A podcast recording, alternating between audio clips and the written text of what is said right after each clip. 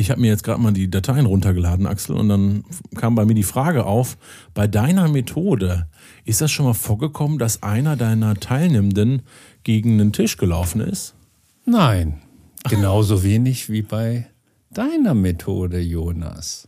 Ja, da stehen die eher so ein bisschen rum und müssen ja vor allem Führung abgeben, Vertrauen aufbauen, wobei das passt ja eigentlich auch bei deiner.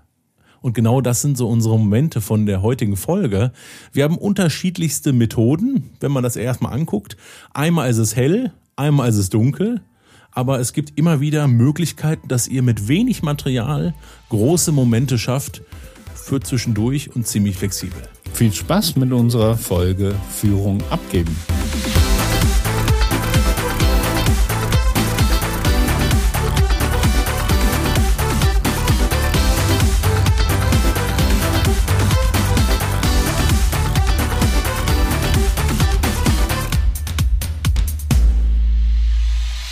Herzlich willkommen zu Logbuch Training. Mein Name ist Jonas Leimann. Und ich bin der Axel Racho. Herzlich willkommen auch von meiner Seite aus. Wir haben heute wieder zwei Themen mit dabei, zwei Methoden mit dabei für Nice to Have, was man immer mal dabei haben kann. Und ich kann schon mal bei mir verraten, es wird ganz schön euphorisch bei mir. Beim Anklicken habt ihr ja schon den Titel gelesen, Führung abgeben und die beiden Methoden, die wir euch vorstellen haben damit zu tun, dass es Situationen gibt in euren Veranstaltungen, wo ihr das Gefühl habt, ihr könnt die Gruppe jetzt mal etwas anders fordern, als vielleicht am Thema zu arbeiten, so ganz nüchtern. Meistens ist das in einem Moment der Fall, wo man sich schon ein bisschen besser kennengelernt hat. Ja, und die Gruppe wächst nochmal enger zusammen und lernt unterschiedlichste Bereiche da drin, wie ich selber Führung abgebe oder auch zum Beispiel den anderen wahrnehme, wenn er Führung übernimmt oder sie. Ja, Jonas, du willst gleich äh, richtig groß ran. Statuen. Was ein Wort. Jetzt bin ich mal gespannt. Es geht darum, um Statuen aus Menschen zu bauen. Und zwar haben wir auf der einen Seite Menschen, die eine Statue darstellen. Axel, vielleicht mal so, was sind so Verbindungen, Eigenschaften von, wenn du an Statuen denkst? Stabilität, ruhig stehen, ja, nichts tun den ganzen Tag. genau so ist es auch. Also ob ich jetzt eine Marmorstatue habe oder eine Eisskulptur oder eine aus Schokolade, Ostern, die machen nicht viel. Die stehen da, sind ruhig und auch die Menschen, die das später sind, sind das auch. Und auf der anderen Seite haben wir Baumeisterinnen und Baumeister. Wenn du an jemanden denkst, der eine Baumeisterin ist, was kann die gut? Ja, der oder diejenigen müssen ran. Ne? Und ich habe schon eine Idee, wie die Story weitergeht. Genau so ist es. Wir haben einmal die Baumeisterin und Baumeister und einmal die Statuen. Jetzt gehen wir mal rein in die Übungsanleitung. Wir bilden mit der Gruppe quasi zwei Reihen, die im Spalier stehen. Auf der einen Seite parallel dazu haben wir die Statuen und auf der anderen Seite die Baumeisterinnen und Baumeister. Die gucken sich jeweils zu zweit an und wir haben so eine kleine Gasse. Und dafür nutzt wirklich den ganzen Raum eures Seminars aus. Also vielleicht die Stühle beiseite packen, die Stifte, äh, die Tische auch, damit ihr viel Platz habt, um so ungefähr zwei Meter zwischen den Menschen und so rechts und links so eine Armbreite frei. Ja, und dann haben wir auf der einen Seite die Statuen und die werden von den Baumeisterinnen und Baumeistern bebaut. Aber ich habe die Technik mal kennengelernt von Ariane Buchenau und die hat mir eine ganz wichtige Frage mitgegeben. Da war ich noch klein in der Jugendarbeit. Und zwar, bevor ich bebauen darf, muss ich die Statue fragen, Axel, du bist jetzt meine Statue, darf ich dich bebauen? Ah, okay. Und da gibt es zwei Fragen, äh, zwei Antworten drauf. Entweder ja oder nein. Bei Ja darf ich ran, da darf ich mal deinen Arm heben, so wie jetzt hier zum Beispiel, deinen Kopf ein bisschen bewegen, die Anweisungen zu deinem Gesicht geben und dich in Position bringen. Bei Nein, und die Frage ist ganz, ganz wichtig, dass wir die reinstellen, Nähe und Distanz möchte ich ja nicht immer haben mit jedem, dann sage ich Nein, der Baumeister und die Baumeisterin zeigen das Ganze. Mit Mimik, mit Gestik und zeigen auch genau, wie die Statue steht. Entscheiden darf die Statue. Und das jedes Mal. Was heißt jedes Mal? Wir spielen nämlich Runde für Runde. Also eine Reihe, zum Beispiel die Fensterseite, die die näher an den Fenstern ist, das sind die Statuen und die werden von den Baumeisterinnen bebaut. Ja, wonach denn eigentlich? Nach irgendwelchen Begriffen, die ich mir ausgedacht habe oder die man nehmen könnte. Wie zum Beispiel in der ersten Runde, Axel, ich baue dich jetzt zu einer Horror-Monster-Geschichte. Okay, dann mal los. Gruselgeschichte. So vielleicht als äh, Assoziation, was fällt dir so zu Horror ein? Wie könnte so eine Person aussehen? Ja, irgendwie spontan die, die Arme hoch, ja, so monstermäßig auf, auf einen anderen zugehen oder so. Ja, genau, genau. So, oder die Arme nach vorne, Zombie, Ja, ja, die Augen genau. verdrehen. Und jetzt hört ihr schon, der Clou daran ist, die Leute kommen aus sich raus. Mimik und Gestik spielt da ganz rein und ich äh, gebe auch immer wieder Hinweise, wenn ich merke, uh, das ist aber noch ein bisschen halbherzig, geht mal voll in die Emotion. Und diese Technik kommt aus dem Impro-Theater. Und äh, als Grundlage, die ich immer bei mir im Kopf habe, das findet ihr übrigens auch bei uns in der PDF zum Download, gibt es so vier Regeln, die mir ganz wichtig sind. Das kennt man aus der Theaterpädagogik. Das erste ist Ja sagen zu den Situationen, die kommen. Also wenn ich jetzt sage, Axel, du bist jetzt kein Monster, sondern ein Seefahrer oder einen arroganten äh, Menschen, der in der Bank arbeitet oder ein Wunderbärchen. oder vielleicht auch, das mache ich ganz gerne, äh, Germany's Next Topmodel, ein sexy Topmodel. Dann musst du Ja dazu sagen. Und wenn du dich verweigerst, dann funktioniert es nicht so richtig. Dann haben wir Mut zum Scheitern. Also auch wenn es mal ein bisschen daneben geht, durchziehen, mach den anderen zum Helden. Und das finde ich ganz, ganz spannend. Wenn ich Baumeister bin oder Baumeisterin, dann bin ich ja selber nicht der Held, sondern meine Statue, die wird zu was Tollem. Und die letzte Sache, die ich immer noch mitgebe, ist Scheiter heiter. Und das komplett, diese vier Sachen, die zeigen eigentlich, was überhaupt Statuen bauen macht. Lustig, Spaß und Humor. Das heißt, du hast, du hast ja dann, also ähm, bevor du mit der, mit der Gruppe in die Situation reingehst, hast du dir diese Begriffe aus, über, vorüberlegt und äh, je nach Situation variierst du die dann wahrscheinlich. Genau, und das könnt ihr euch natürlich auch aufschreiben. Eine kleine Variation ist zum Beispiel, dass man den Baumeisterinnen und Baumeistern verdeckt. Also, dass die Statuen es nicht sehen können. Zum Beispiel, in deren Rücken Schilder hochhält, wo dann zum Beispiel drauf steht, ähm, arrogante Lehrerin soll dargestellt werden. Oder ähm, zum Beispiel ein Griesgram. Und dann sehen quasi die Statuen nicht, die Variante ist ganz charmant, weil die Statuen probieren uns natürlich, obwohl sie lasch und still stehen, auch mit zu beeinflussen. Das kann man sich ja vorstellen. Dafür gehst du also hinter die Reihe der Statuen, stellst dich dahin, hast da vorbereitete Schilder. Genau. Ich bin manchmal aber so, dass ich sage, ich will das sehr frei haben und auch zum Beispiel, also vielleicht noch einmal zurück, die haben jetzt einmal Statue gespielt, dann wird gewechselt, also jeder darf mal dran sein und dann werden die Gruppen auch rotieren. Also alle rücken einen weiter, damit wir ganz mischen können. Ja. Und äh, wenn ich aber merke, die Gruppen haben so zwei, drei Mal, hat jeder mal, war eine Statue und mal ein Baumeister, man merkt so, die Spannung geht ein bisschen raus, dann frage ich mal zwischendurch, oh, jetzt haben wir aber hier schon jemanden gehabt, der äh, im Lotto gewonnen hat oder jemand, der äh, total aggressiv auf Chefin und Chef ist oder einen, einen Boss. Ähm, was könnte man denn noch für Personen darstellen? Und dann kommen die Teilnehmenden. Und dann wird's richtig witzig weil die sind komplett, also an Sachen, ich habe eine Sache mal raus, mir rausgeschrieben, äh, da hat ein Teilnehmer mal gesagt, äh, ja, wir sollen jetzt Seefahrer sein oder Piraten. Und da bin ich nie drauf gekommen. Also äh, den Moment finde ich dann spannend, wo das nochmal so ein bisschen freier ist. Also ein paar Sachen vorbereiten, aber dann auch gucken. Und da schleicht sich ja immer gleich die Frage ein, wann ist Ende? Also wie lange mache ich denn sowas? Ne?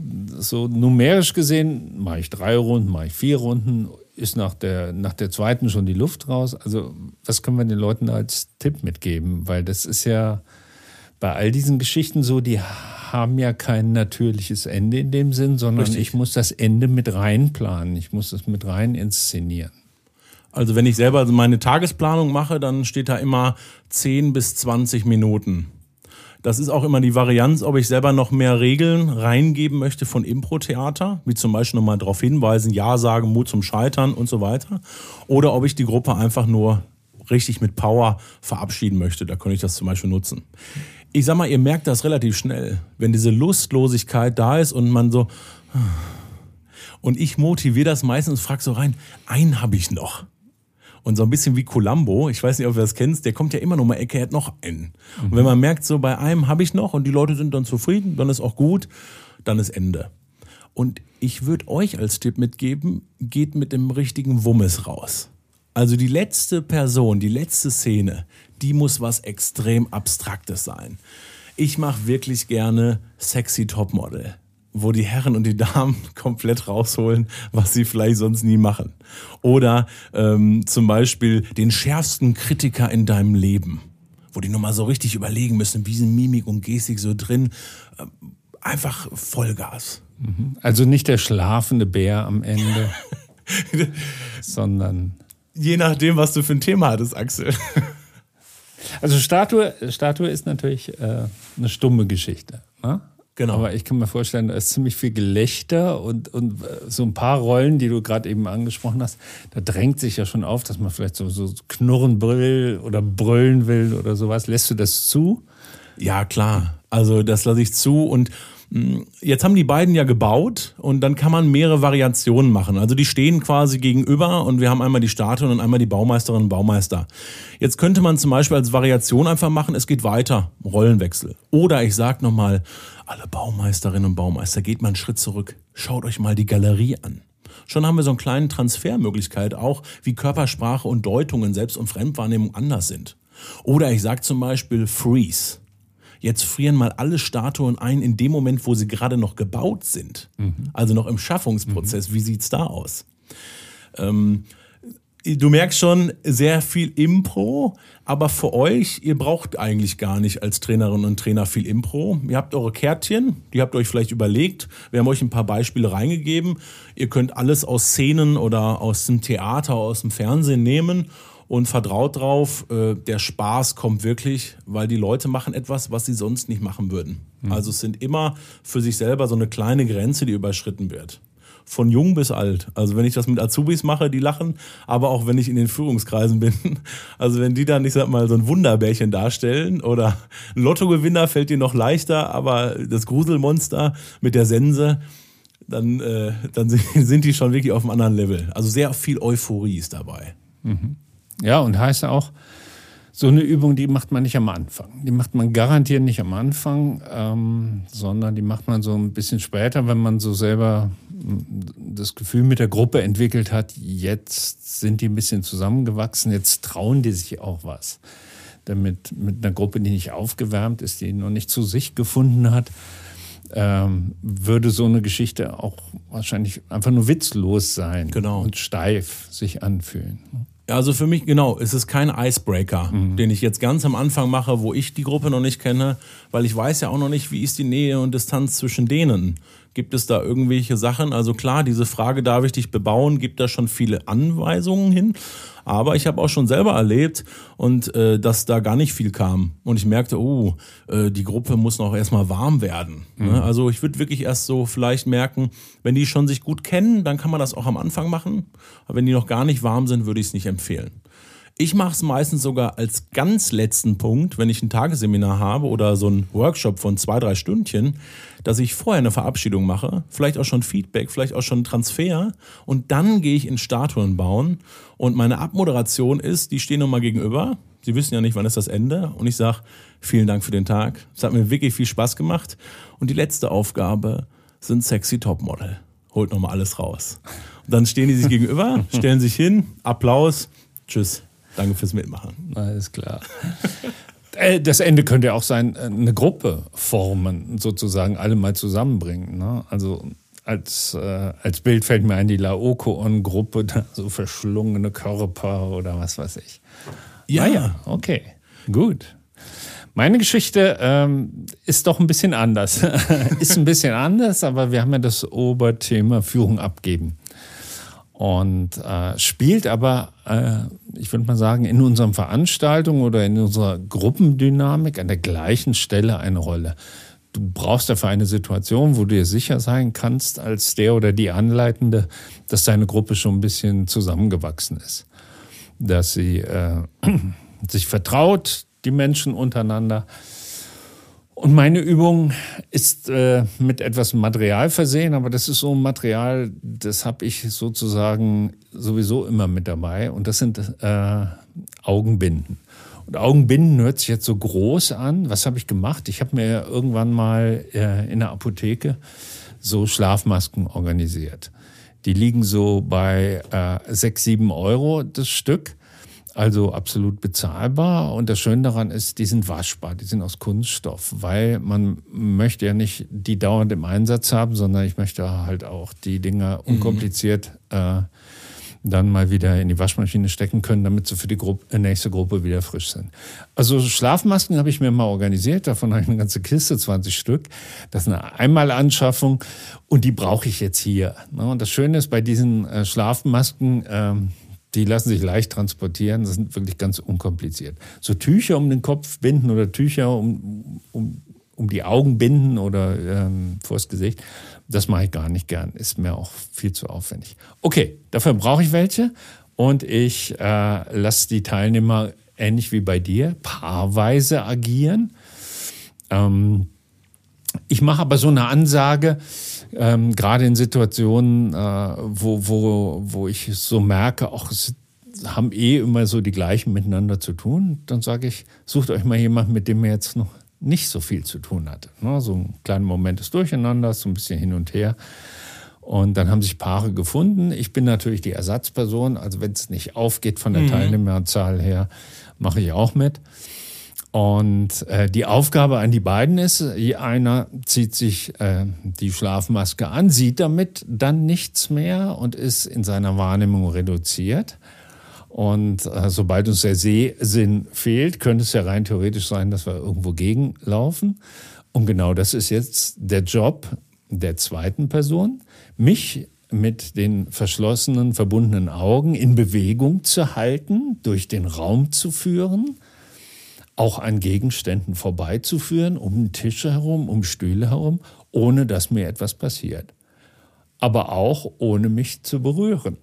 Ah. Ah, genau. Man darf sie nicht anfassen, man darf sich nicht schieben. Nein, das lassen wir auch mal ganz raus, sondern die Form der Kommunikation ist ein Geräusch. Und die beiden können sich ein Geräusch aussuchen. Äh, Fingerschnipsen wird gern genommen oder mh, hm, auf den Oberschenkel klopfen oder äh, ganz leicht applaudieren ne? und schon habe ich einen Ton für meine Orientierung.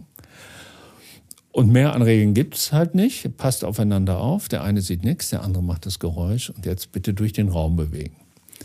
Der Gag dabei, äh, es machen natürlich alle parallel. Das heißt, ähm, wenn es jetzt ein Geräusch doppelt gibt oder wenn alle sehr laut sind, dann gibt es schon gleich von vornherein so ein Durcheinander. Und die Aufgabe ähm, des Sehenden ist halt, mit dieser Situation wieder spontan dann auch klarzukommen und entweder näher ran an denjenigen zu gehen, der nicht sehen kann, oder ein anderes Geräusch zu wählen. Es darf halt nur nicht dabei gesprochen werden. Und das äh, lasse ich dann so drei, vier Minuten laufen und dann mache ich einen zentralen Cut. Das heißt, ich sage, so, Cut, ne? äh, tauscht euch mal aus. Und jetzt kommt das, äh, worum es natürlich auch geht bei dieser Übung, also nicht nur darum, dass die Person sicher geführt wird, sondern auch darum, dass man miteinander kommuniziert und ganz konkret darüber redet, was brauche ich eigentlich, damit es mir in einer Situation gut geht. Was brauche ich, um mit einer fremden Situation klarzukommen? Was brauche ich, um ein Handicap, nämlich äh, das fehlende Sehen in dem Moment auszugleichen? Ja, und dabei, darüber müssen die beiden sich austauschen. Auch so unter dem Aspekt, was hat funktioniert, aber auch, was hat eben nicht funktioniert. Und diese ganzen Fragen haben wir euch natürlich auch in die PDF mit reingeschrieben und dann habt ihr eine Orientierung, was ihr, äh, was ihr den, den Leuten so ein bisschen an die Hand geben könnt. Ihr könnt es auch an einen Flipchart schreiben, wenn ihr wollt. Aber ich mache das eher verbal, damit die nicht so einen Fragekatalog einfach abarbeiten, sondern die brauchen ein paar Ideen, was sie fragen können. Und ansonsten sollen sie halt miteinander reden. Die Idee dahinter ist natürlich, wenn ich in, in, in Kommunikationssituationen bin, wenn ich in Arbeitssituationen bin, konkreter auf andere zu achten, konkreter darauf zu achten, was braucht die andere Person, damit es ihr gut geht, damit sie mit der Aufgabe oder dem Prozess überhaupt klarkommt. Nach der ersten Runde bleibt es so, der oder diejenigen, die die Augen verbunden hatten, bleiben weiter mit verbundenen Augen. Und es gibt eine zusätzliche Ansage an die führende Person. Äh, jetzt äh, variiert mal so ein bisschen in Richtung Abstand oder Tempo. Ja, also versucht mal weiter auseinander zu gehen, aber nicht den Kontakt zu verlieren. Ja, ist gar nicht so leicht. Äh, versucht mal äh, vom Tempo her weniger Signale zu geben. Ja, und den anderen vielleicht oder die anderen mehr laufen zu lassen und nur in einem kleinen Gefahrenmoment das Signal wiederzugeben. Spielt mal so ein bisschen mit euren Anweisungen. Das ist die Anweisung für die zweite Runde. Und das lassen wir natürlich auch laufen. Bei mir geht direkt schon Kopfkino los. schon in der ersten Runde und in der zweiten Runde, dass die Leute die Arme ausstrecken, die nicht sehen und dann vielleicht schon kollidieren mit Leuten. Oder auch die Menschen, die die Geräusche machen, vielleicht rückwärts irgendwo gegenlaufen. weil sie sich auf ihren Partner, auf ihre Partnerin fokussieren. Auch Runde zwei finde ich ja spannend, etwas weniger Signale. Also da ist ordentlich äh, Bewegung drin, aber auch vielleicht erstmal Vertrauensfindung. Ne? Genau. Das sind die beiden Geschichten. Vertrauensfindung, das ganz große Oberthema. Wie weit kann ich gehen? Wie, wie sehr kann ich spielen? Ne? Immer so mhm. ähm, mit dem Hintergrund, dem anderen muss es gut gehen, der muss überhaupt klarkommen mit der Situation. Äh, Arme ausbreiten habe ich noch nicht erlebt. Leute, die die Augen zu haben, bewegen sich eher so, dass sie die, die Hände so, so 20 Zentimeter vor dem Körper haben. So, das ist der Bereich, den will man eigentlich abdecken. Also die Leute laufen nicht äh, wie die Engel rum mit ausgestreckten Flügeln. Nein, so ist es nicht. Aber na klar, egal was passiert und je nach Raumgröße äh, gibt es da ganz unterschiedliche Geschichten. Auch nach der zweiten Runde wieder Austausch, ist klar. Und dann äh, kommt die nächste Augenbinde ins, ins Spiel und es wird getauscht und das ganze Verfahren findet nochmal statt. Thema Gruppengröße. Wie groß können so die Gruppen sein? Also ist natürlich abhängig wahrscheinlich auch zum Platz hin, ne? wie viel Platz man hat. Und damit hast du es beantwortet. Es ist eigentlich egal. Du kannst das mit einer normalen Größe von 10 bis 12 Teilnehmern, Teilnehmerinnen machen. Aber wenn du 20 oder 40 Leute hast, funktioniert es ganz genauso. Es ist eine erschwerte Situation, weil es äh, wesentlich lauter ist. Und du brauchst natürlich äh, ein Setting, was so Platz hergibt. Aber das Thema haben wir ja häufiger. Ne? Äh, was können wir in unserem Raum machen? Äh, und äh, ich bin in der im Laufe der Zeit auch dazu übergegangen, zu sagen, der Raum muss es ja gar nicht sein. Vielleicht gibt es ja auch in meinem Tagungshaus ein Foyer direkt vor dem Raum und das ist viel geeigneter für diese mhm. Geschichte. Oder es gibt die Terrasse, den Außenbereich und da kann ich das machen. Ja, und dann wechsle ich halt für diese Übung die Location. Ah, das finde ich auch spannend, weil dann andere Geräusche nochmal mit reinkommen. Ne? Draußen? Ja, ja, draußen oder auch im Foyer klappern vielleicht, wenn da der Barkeeper noch was herrichtet oder es kommt noch Essen und Getränke. Das finde ich ja spannend. Ja. ja. Also Foyer jetzt nicht ein Hotelfoyer, wo äh, normaler Hotelbetrieb ist, äh, sondern im Tagungsbereich hat man das häufig, häufiger, dass halt wirklich da so ein relativ ruhiges Foyer ist. Und draußen bist du in einer ganz anderen Dimension. Da verändert sich die Wahrnehmung natürlich vollkommen, weil es äh, sofort weitere Geräusche gibt.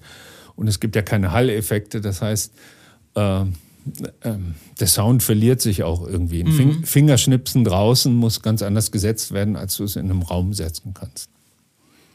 Auch hier ähm, immer die Frage, wo ist das Ende bei dieser Geschichte? Ne, ich habe ja schon gesagt, ich mache zwei Runden und vor allen Dingen ist mir wichtig, dass es auch zweimal ein kurzes Feedback gibt. Und wenn das stattgefunden hat, also jede Gruppe, äh, jedes Team, Zweierteam, hat dann sozusagen vier Erlebnisse gehabt. Dann äh, formiere ich die ganze Gruppe nochmal im, im Kreis und ähm, stelle nochmal so die Frage, was sind jetzt noch so Erkenntnisse aus dem gesamten Prozess was nehmt ihr mit nach Hause? Wo seht ihr vielleicht Parallelen zu dem, wie ihr sonst miteinander umgeht? Und das frage ich nochmal die Gesamtgruppe. Und in dem Moment, wo ich die Gesamtgruppe zusammenstelle, ist sowieso klar, die Partnerübungen sind dann vorbei. Mhm. Und ich höre schon raus, das ist nicht so etwas, was man auch nicht am Anfang macht, wenn die sich noch gar nicht kennen. Aber wie verknüpfst du das? Weil da sind ja jetzt schon direkt ein paar offene Fragen vielleicht drin. Führung, Distanz. Wie machst du das? Ja, also von, von der Position her ist es für mich so eine typische Eckübung.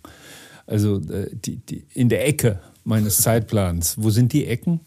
Die sind zum Beispiel am zweiten Tag, um einzusteigen oder vor der Pause ähm, oder nach Mittagessen wieder reinkommen oder so. Da gehört sowas hin. Und Verknüpfung ja, natürlich passt so eine Geschichte immer dann, wenn, äh, äh, wenn der Mensch im Thema steht, also bei Teamgeschichten beispielsweise, oder wenn das wenn die Thematik ist, Zusammenarbeit verbessern. Ja, dann arbeiten wir vielleicht moderativ mit dem Thema, wie können wir unsere Zusammenarbeit verbessern. Ja, und dann entwickeln wir Ideen, wie wir, was wir im Büro alles machen und so.